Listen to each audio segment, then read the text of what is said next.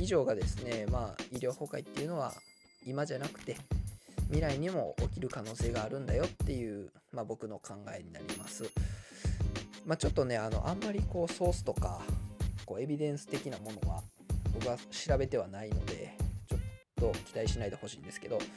まああのもっと困難もあるんだよとかいやここは違うんじゃないとかっていうことがあれば、えー、コメントなり何なりで教えていただけると大変助かります。あのでも本当に今皆さんできることをね手洗いうがいもそうですけどあの、感染拡大しないようにはいどうもとりあえず喋ってみたのグッチョです。えー、非常事態宣言違う緊急事態宣言がまた発令されましてまさか生きてる間に2回もそんな発令されるとはね、えー、思っていなかったので、まあ、ちょっとだけびっくりしましたね。2回目なんで、まあ、1回目ほどの効力はそんなないのかなとちょっと思ってるんですけど、まあ、今のところあんまなさそうですね。なんかそんなに人が減ってる感じがしないみたいなニュースもちょっと見ますしまあそこまで、えー、効果がないのかなとちょっと思ってます。でまあまあまあもう1年経ちましたね。あのコロナが発生して日本に上陸して。でまあ1年が経って。でまだこういう緊急事態宣言を出さないといけないような状態ということで。まあ未だにちょっと猛威を振るってるこのウイルスなんですけども、まあ、ちょっと今回はですねあのまあ、医療崩壊のことについて、まあ、さらっとお話ししていこうかなと思います。まあ、このコロナウイルス新型コロナウイルスは本当に感染が早くて、まあ、重篤化した時の危険度っていうのも結構、えー、多いんですよね。で、えー、まあその、まあ、コロナウイルスの凄さっていうのをあのまとめた記事があったのでこあのちょっとリンクの方をですね貼っておきますので、え興味がある方は是非読んでください。すごくあの分かりやすく面白く書いてあるのですごく読みやすかったですね。はい。で、えー、まあ、本題に入っていくんですけどまあそうですねあの感染者がねなかなか収まらず常にこう最多を更新していくような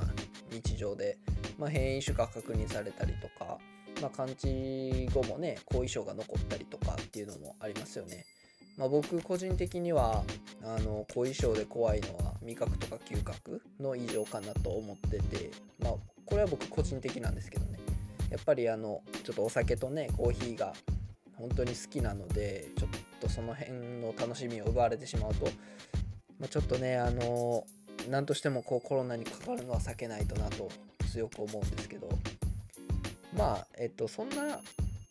中ですね僕もちょっとえ、勤務先の病院がクラスターになってしまったりとかっていうのが昨年ありまして、まあ、そういうコロナ最前線っていうところに巻き込まれながらですね仕事をしてきたんですけど、まあ、今後起きうるかもしれないっていうこと、まあ、それに対して我々はどうしていくべきなのかっていうのをですねちょっと今回は考えていきたいなというふうに思います。はい、でまあ、現在本当に医療の現場ってギリギリの状態と思っています。あの看護師さんの不足っていうのは、まあ、コロナの前から言われてきたことですけど、まあ、本当にあの今回のその騒動で深刻化してますし病床数っていうのも足りていない状況ということであの、まあ、特に都市部の方での、えー、コロナに対応できるその病床数っていうのがもうそろそろ限界だというふうにも言われていますよね。でまあ病院の経営っていうのも悪化してくるんですよコロナを受け入れると。でさらにあの看護師さんっていうのがやっぱり一番あのコロナの方に近いところで、え働いてる方になるとは思うのですごくもう見えない敵からのストレスっていうのに常にさらされてますしまあ政府は政府でねツイッター上で「あのハッシュタグ広がれありがとうの輪」とかねいうやつそれで感謝を伝えましょうみたいなねあの意味のわからんことをやってますしね。あとあの看護系大学の教員とか大学の院生の人たちにね協力を要請してでまあその協力してくれた人たちの給料は、えー、まあこう出向いた先の病院、まあ、受け入れた先の病院とか施設が払うようにっていうふうに言ってるらしいんですよ。あの本当にこれはねもうあの国のお偉いさんの官僚の方たちの頭の中一回本気であのデブリードマンした方がいいと思いますね一回の悪いもん全部こう書き出してもらってあの一回きれいにした方がいいとは思うんですけど。でまああの、まあ、医療がね逼迫することで、まあ、注目されるのっていうのはさっきも言いましたけど医療崩壊かなと僕は思っていますね。でまあその医療崩壊っていうのはあのコロナの感染患者の受け入れができるできないっていうことやとまあ、認識されてるのかなっていうのが、まあ、ニュース見てたりとかあのテキスト読んでて思うことなんですけど、まあ、個人的には実はそうじゃないんじゃないかなと思っていて、えー、ま感染者がね、えー、増えることで受け入れ先が見つからないとか、まそれ見つからないことでたらい回しにされてしまうっていうケースはまあ今現状も多分起こってることやと思うんですね。でそれが起こってしまうっていうことはまあそれも紛れもなく医療崩壊であるっていうのは間違いないと思うんですよ。でもまあ僕は医療崩壊の怖さっていうのは、えー、ま今現今現在起きる起きていることではなくてその先まあ、このコロナが終わってからとかもう少し近未来の話、まあ、未来にあるんじゃないかっていうふうに僕は考えていてまあまずそのなんでそうなるかっていうと、まあ、コロナって市中感染で起こ市中感染だけで起こるわけではないんですよねもちろん、ま入院患者さんとかあの施設の利用者さんとかが感染して感染してから入院してくるとか、えー、感染した状態で施設を利用するとかっていうパターンももちろんあるんですね。で、えー、まあ、非常に感染力強いウイルスなので、えー、まあ、入院した後とか、え施設を利用した後、えま、同部屋の方がえー、感染したりとかあとは利用者利用してた方、えー、近くにいた方とか施設の職員とかねが感染してクラスターになってしまうっていうケースもあるんですよ。でまあこの場合ですねまあ、もちろんあの病院の関係者、えー、ま入院患者さんとか施設利用者だけじゃなくてあの病院の関係者看護師とか医者とか、え、コメディカルスタッフとかねその辺が持ち込んだりとか、まあ、施設であれば施設の関係者が持ち込んで発生するケースっていうのももちろんあるので、まあ、一概にその患者さんがとか利用者さんがとかっていうわけではないんですけどで、まあ、そのケース、まあ、こういう、えー、まあ、意図せずクラスターになってしまうケース、まあ、ほとんどがそうやと思うんですけどで指定医療機関ではない場合もともとそのコロナの診療に当たってる病院以外の場合ですね、まあ、病院としての機能が本当に一切麻痺してしまうんですよ。で、まあ、その理由としてあの拡散力が本当に強いウイルスなので、まあ、病院内とか施設内で本当にすぐ広がるんですよ。本当一瞬です。僕はあのコロナウイルス 5G 積んでると思うんですけどやつらほんまに 5G 並みのね、あの速度で感染していきます。なので、まあもちろんそのマスクをつけたりとか、手指衛生したりとか、物品の消毒を行ったりとか、防護服着るっていうような PPE っていうような主義をやったとしても、えー、まあ、そういう感染対策を行ってたとしても、広がっちゃうんですよね。実際もう後手後手になってしまってるので。で、まあこういうケースにおいてはそういう、えー、入院してた人がコロナ持ってましたとか利用者が持ってましたとか、え、看護師が感染しててそこから広がっちゃいましたってなった場合もう完全にもうその後の対応は全て後手に回ります。全部がほぼ全てが後手に回ると思います。特にその指定医療機関以外で初めてそういうのを経験した場合ね、えー、ほぼ後手後手になってしまうのがもう決まってしまってるようなウイルスと僕は思ってます。で、えー、まあ、院内クラスターが発生してしまった場合ですね。まずはその感染拡大病院内で感染拡大しないようにっていうのをまず最優先に考えますよね。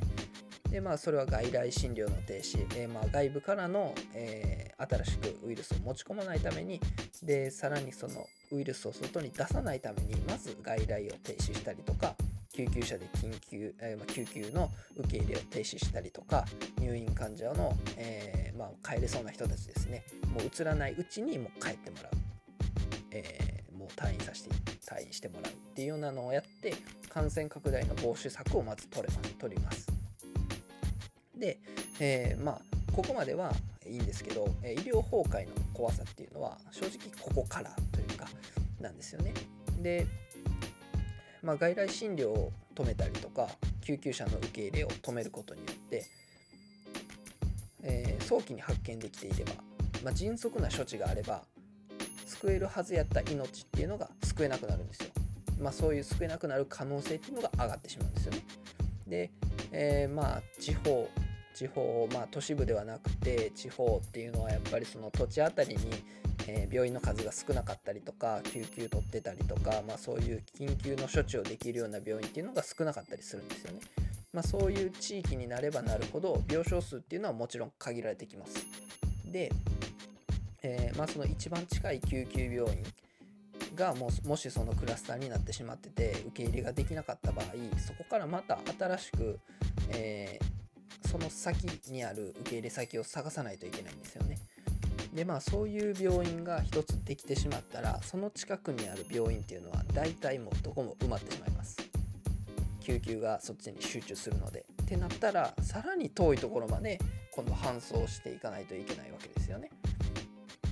なので、まあ、どんどんどんどんこう病院の距離が物理的に遠くなってしまうと。で物理的に遠くなるとやっぱり行くまでに時間がかかってしまうので、まあ、救急車の中で適切な処置必要なね処置ができないことで、えー、まあ、間に合わないことで命が救えないっていうことももちろんあるんですよね。なので、えー、まあ、その感染者拡大っていうことによって起こるその医療崩壊っていうのはえー、感染者だけの話ではないんですよ。で今度はですねちょっと、病院の中の話になってしまうんですけどコロナが病院内で発生した場合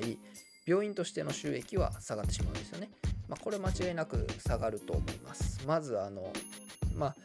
これはあの院内でのクラスター発生っていうのを前提に喋ってますけど、まあ、そうなった場合多分ねあの PCR の検査とかそういうのって病院が自費でするんですよね一切その患者さんたちからお金は取らないっていう方針で多分やると思うんですよでまずそれの検査があったりとかその検査のために使う機械があったりとか、え、場合によっては外注したりもするのでそういうのにもお金がかかりますよねただそれは患者さんからやっぱりあのまあうちで出てしまいましたっていうのがあると思うのでそういうところでまず収益にならないと、えー、検査をしてもね。で、まあ、外来とか、えー、救急も取らないので、えー、外から入ってくる患者さんもいないのでそういうところで、えまあ、診療の点数っていうのはもらえない。で入院患者も極端に減ってしまいます。あの一斉に退院を促すので。そうなったらやっぱり空き病床が増えてで新しく入ってくる患者さんもいなくなるんですよね。その結果、えーと、絶対的にその病院にお金を払ってくれる人数っていうのが極端に減ってしまうんですよ。ってなるとやっぱりその極端にお金が入ってくる、えー、数が減りで、まあ、検査であったりとか、えー、病院は普通に稼働して、えー、まあ、職員とかも普通通り多分出てきてるのでそうなったらやっぱり収支のバランスがおかしくなって赤字になってしまうっていうのは、まあ、容易にわかるかなと思います。でまあ、行き着く最悪のパターンっていうのは病院のやっぱ経営不振による、まあ、その後の閉院ですよね病院が閉まってしまう、えー、もう経営がいかなくなって閉じてしまうっていうのが考えられる、まあ、そのコロナ禍に閉院に追い込まれた病院っていうのも結構初期の頃何件かあったような気がするんですよねニュースで見た気がするんですけどまあで閉院で困るのは実はその従業員だけではなくてえー、やっぱりその周辺の地域住民っていうのにも影響を及ぼすんですよ。さっきもあの言った通りその地域から救急病院が1つなくなるっていうことはその迅速に満足のいく治療が行えないっていうところに帰結してしまうんですよね。でそうやって考えるとその医療崩壊の本質っていうのは、え治療が必要な人に適切な治療が行えないことっていうのになると僕は思います。でやっぱり長期的に見るとそのコロナの余波によってあの、まあ、近い将来近未来的に、まあ、時間差で医療崩壊が起きるっていうことも考えれるんですよね。でやっぱそのコロナの収束後であったりとか、まあ、その、えー、まあ、地方都市というか、えー、地方の方えー、田舎と言われるような部分ですかねところですかね、まあ、そういう地域で医療格差を生み出すっていう恐れも考えられるんですよ。はい、うんではですねまあ、我々が今後できることっていうのは一体何なのかっていうのを今後考え今度考えていきたいんですけども、まあ、もちろん今更言うことじゃないと思うんですけどもまずやっぱ手洗いうがい手指消毒もう基本中の基本ですね。あとはマスクをしっかりつけて、えー、まあ、大人数での会食を避ける。もう最近はランチもやめろとかね、えー、夜は8時以降行くなとかもうそういう感じになってますけども。まあ、そういう、まあ、感染対策をしっかりとって感染のリスクを最低限に抑えるっていうことがやっぱ重要ですよね。で、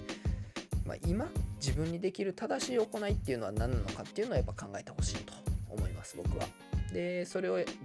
考えて実行に移してください。でまあ善悪の判断っていうのは、まあ、一人一人やっぱり異なるんですけど、まあ、その正しい選択っていうのがその近い将来あの自分とか身近な人、まあ、大切な人の命を守るかもしれないその地域に住んでる方の命を守るかもしれない、えー、迅速なね、えー、処置を行えるようにするためにやっぱり今正しい、えー、選択皆さんの思う正しい行動っていうのをとってほしいなと思います、えー、ご飯食べる時は喋らないとかマスクはしっかりつけるとかそういう基本的なところから、えー、しっかりやってほしいなというふうに思います。以上部長でした。